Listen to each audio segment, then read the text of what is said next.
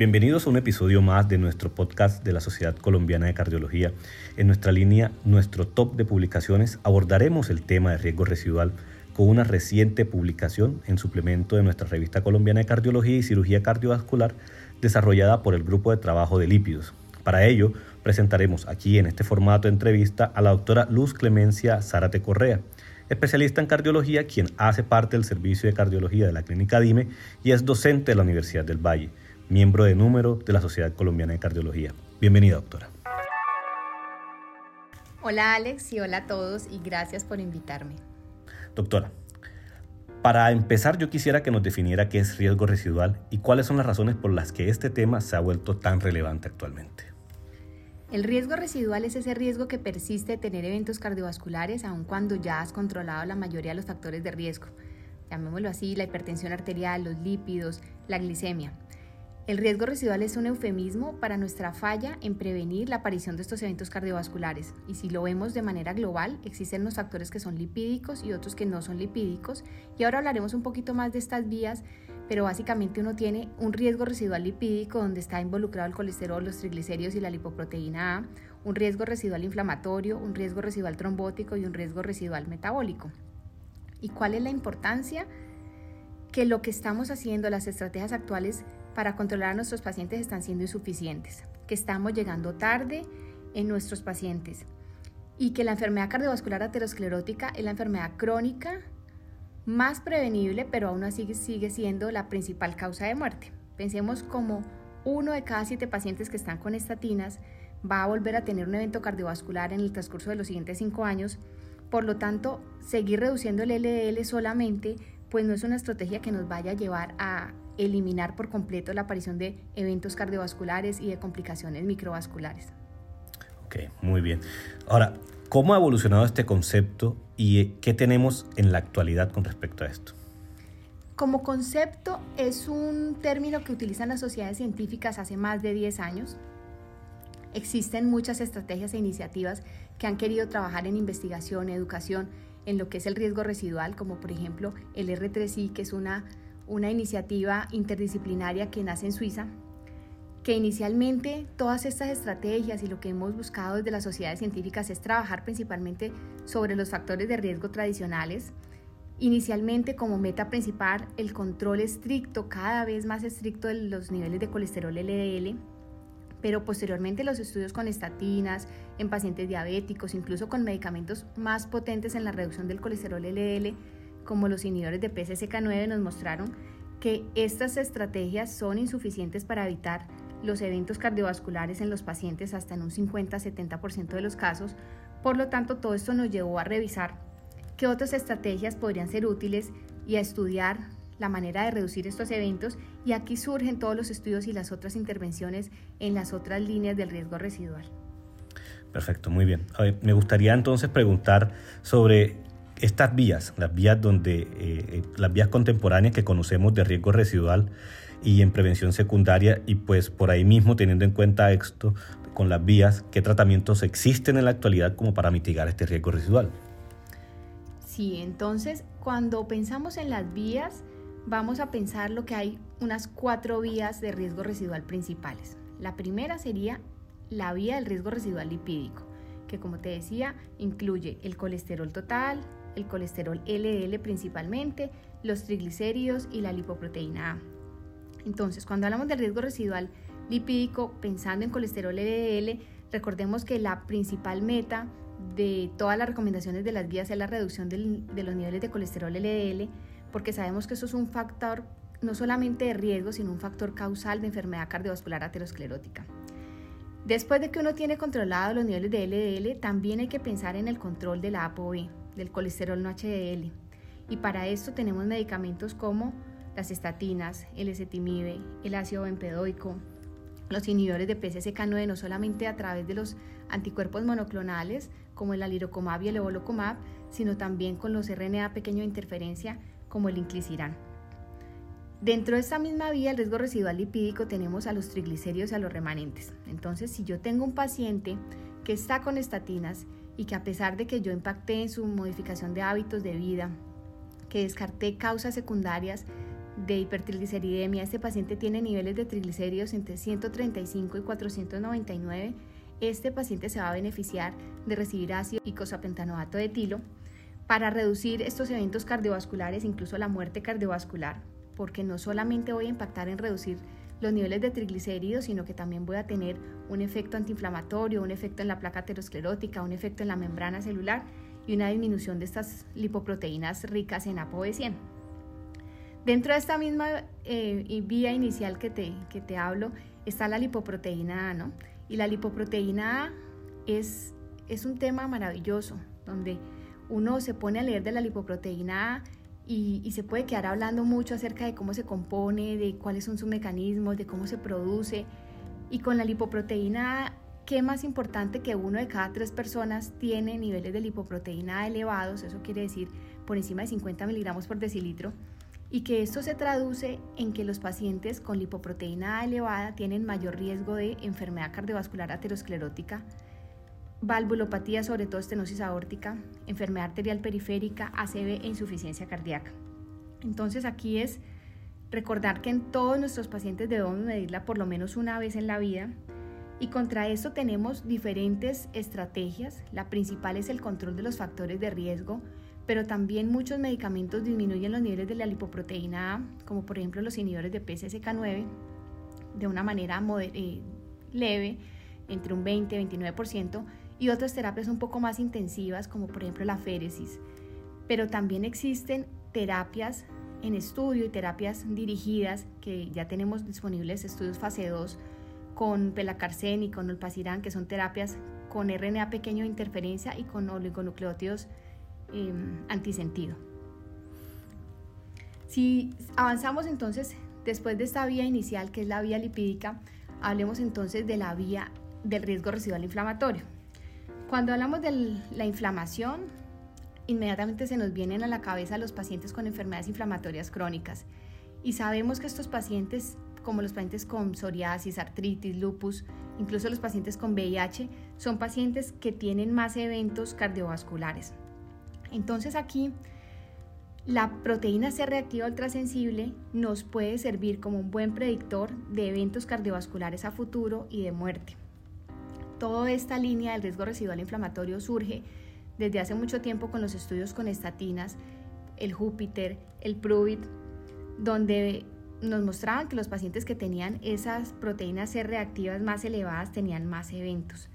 Y se confirma con, los, con el estudio Cantos con canakinumab donde los pacientes que alcanzaron niveles de proteína C reactiva ultrasensible por debajo de 2 tuvieron reducciones de los eventos cardiovasculares hasta en un 25%, y eso fue independientemente de los niveles de colesterol LDL, ¿no? Y dentro de esa misma línea pues vienen los estudios con colchicina en pacientes con síndrome coronario agudo y con síndrome coronario crónico como el Lodoco y el Colcot, que nos confirman que eso es un componente muy, muy importante que tenemos que evaluar en los pacientes. Una tercera vía sería la del riesgo residual trombótico. Aquí iniciamos con el uso de antiplaquetarios, posteriormente los estudios con anticoagulantes directos en bajas dosis combinados con antiplaquetarios y tenemos disponible entonces la terapia COMPAS con rivaroxaban de 2.5 miligramos cada 12 horas y aspirina que nos muestra que se reducen los eventos y los desenlaces primarios en un 24% y tenemos también disponible la terapia Pegasus con ticagrelor con los pacientes teniendo una reducción de los eventos de cardiovasculares mayores en un 16%. Y por último, la cuarta vía sería el riesgo residual metabólico. Un grupo de medicamentos que usamos cada vez más, que son los inhibidores de CGLT2 y los agonistas del receptor del GLP1, que nos van a tener un impacto en la reducción de eventos cardiovasculares y en la mortalidad, incluso en los pacientes que no tienen diabetes. Y aquí el impacto no solamente está en el control de la diabetes y en el control del peso, que también son muy importantes, sino también en la disminución de la producción de ApoB48, en un mejor o en un mayor metabolismo de los kilomicrones, en una reducción de los niveles de la PCSK9 y por lo tanto un aumento de los receptores LDL y un aumento del metabolismo de todas estas lipoproteínas con ApoB100 que están pues involucradas en la aterosclerosis definitivamente. Súper, entonces cuatro vías súper importantes que tenemos en cuenta y que son pues las responsables de dictar lo que sería la terapia. Bueno, y con respecto entonces a este riesgo eh, residual, ¿qué nos dicen las guías? ¿Y qué sugieren o cómo sugieren que debería ser el abordaje diagnóstico que nos permita enfocar este manejo a través de vías? En las recomendaciones de las guías son distintas, entonces uno puede tomarlo desde las guías de lípidos, pero también uno puede tomar las recomendaciones de las guías de diabetes. Y quiero dejar aquí unos mensajes principales y es uno, la búsqueda de la certificación del riesgo cardiovascular de nuestros pacientes, con los diferentes puntajes que tengamos validados para nuestras poblaciones. Lo siguiente es buscar las metas. Y aquí la principal meta donde arrancamos es el nivel de colesterol LDL, pero también existen otras metas de otras lipoproteínas que tenemos que tener en cuenta, como el control del ApoB, del colesterol no HDL y posteriormente el control de los triglicéridos. Y eso nos lo recomiendan las guías específicamente. Realizar una medición por lo menos una vez en la vida en todos nuestros pacientes de la lipoproteína A, por lo que hablábamos ahora, si es que esta lipoproteína A nos va a identificar un poco mejor el riesgo de los pacientes y nos va a permitir reclasificar a los pacientes 30% de los pacientes con prevención primaria y 50% de los pacientes en prevención secundaria, vas a poder reestratificarlos mejor. Y adicionalmente el otro mensaje que quisiera dejar con esto, con lo que nos recomiendan las guías, es el control óptimo de los factores de riesgo, de la hipertensión arterial, de la diabetes, del peso y la medición de la proteína C reactiva, que por supuesto, por lo que les contaba ahora, de la vía del riesgo residual inflamatorio también nos permite predecir eventos cardiovasculares a futuro.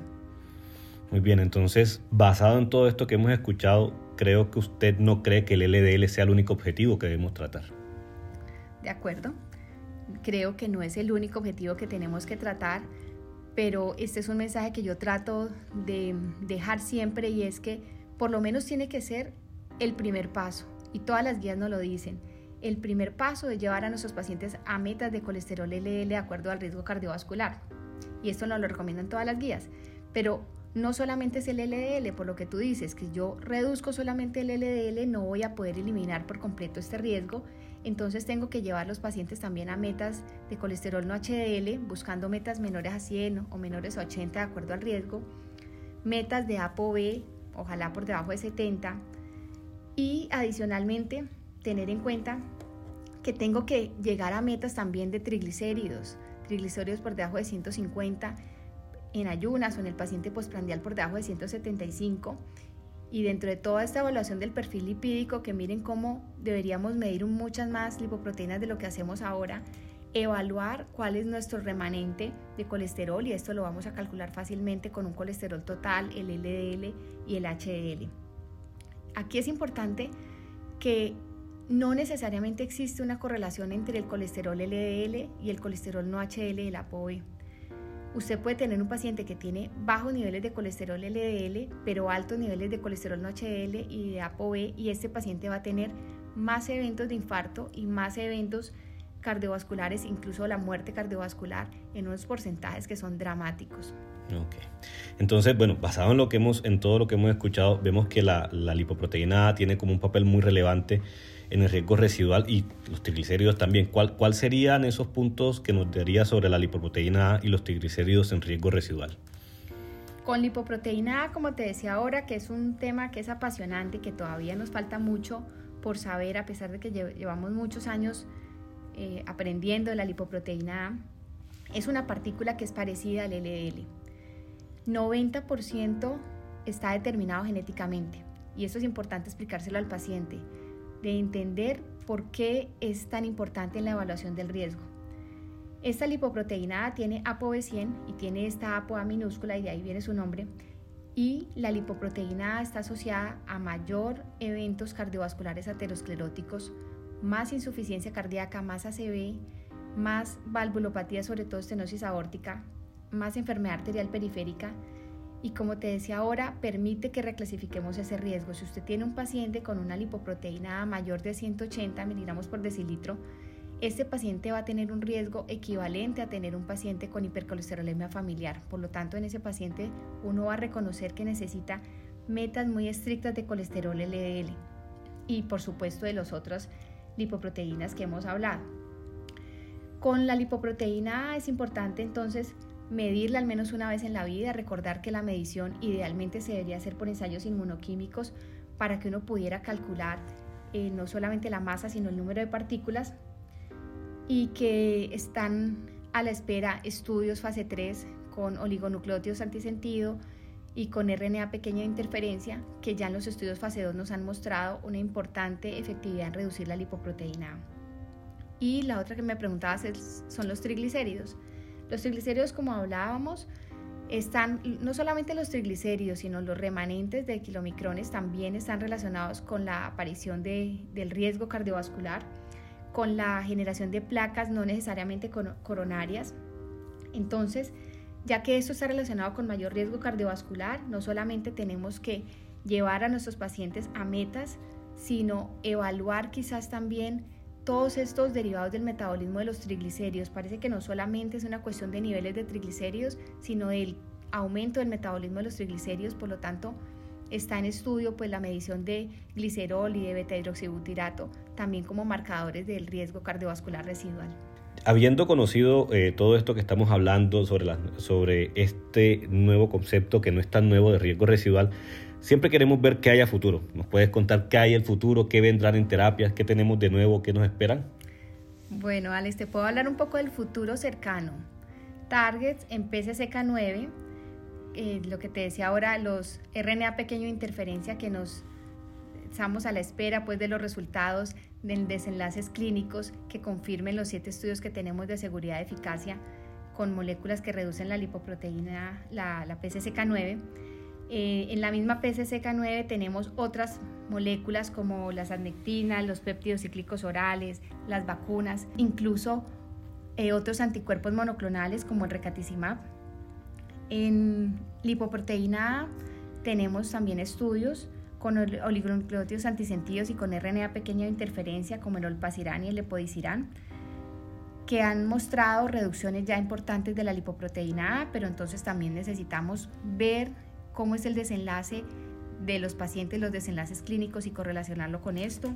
Como otro target, la angiopoyetina like 3, los anti-angiopoyetina like 3, no solamente anticuerpos monoclonales como el evinacumab, sino oligonucleótidos antisentidos como el bupanorsen. Y por supuesto, si uno habla del futuro cercano, estará siempre la terapia génica de transferencia o de edición y las vacunas. Bueno, muy bien.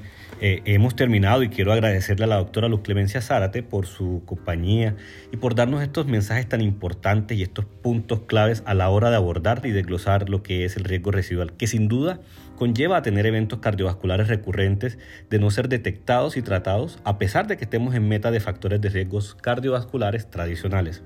Además es importante tener en cuenta las terapias no solo existentes sino las futuras para mitigar dicho riesgo. Gracias Alex, gracias por la invitación y bueno, yo quisiera añadir, es un mensaje final corto y es que cuando pensemos en riesgo residual no lo veamos como algo que vamos a dejar para el final Pensemos en el riesgo residual como algo que vamos a hacer de manera global y de manera temprana. Que pensemos en que el control de los factores de riesgo se debe hacer de manera temprana e intensiva en nuestros pacientes, que ojalá podamos arrancar desde la niñez, que tengamos en la mente la prevención de la formación de la placa aterosclerótica. Si usted lo piensa en riesgo, lo va a ver de una manera diferente, que lo estamos haciendo cada vez mejor pero todavía nos falta. Muchísimas gracias y lo invitamos a revisar el suplemento específico de riesgo residual de la Revista Colombiana de Cardiología. Los invitamos entonces a continuar escuchando nuestro podcast para eh, nuestro próximo episodio en nuestra línea, desde lo básico a lo complejo, hablaremos de eh, inflamación en patología cardiovascular. Y para ello tendremos la compañía de los doctores Solón Navarrete y del doctor Sebastián Roncancio. Soy Alex Sotomayor, recién culmino mi formación como cardiólogo, llevo parte del Hospital Universitario Fundación Valle Lili aquí en la ciudad de Cali. Soy miembro de número de la Sociedad Colombiana y formo parte del capítulo de Cardiólogos Jóvenes y para mí fue un orgullo y un verdadero placer acompañarlos en este episodio. Muchas gracias.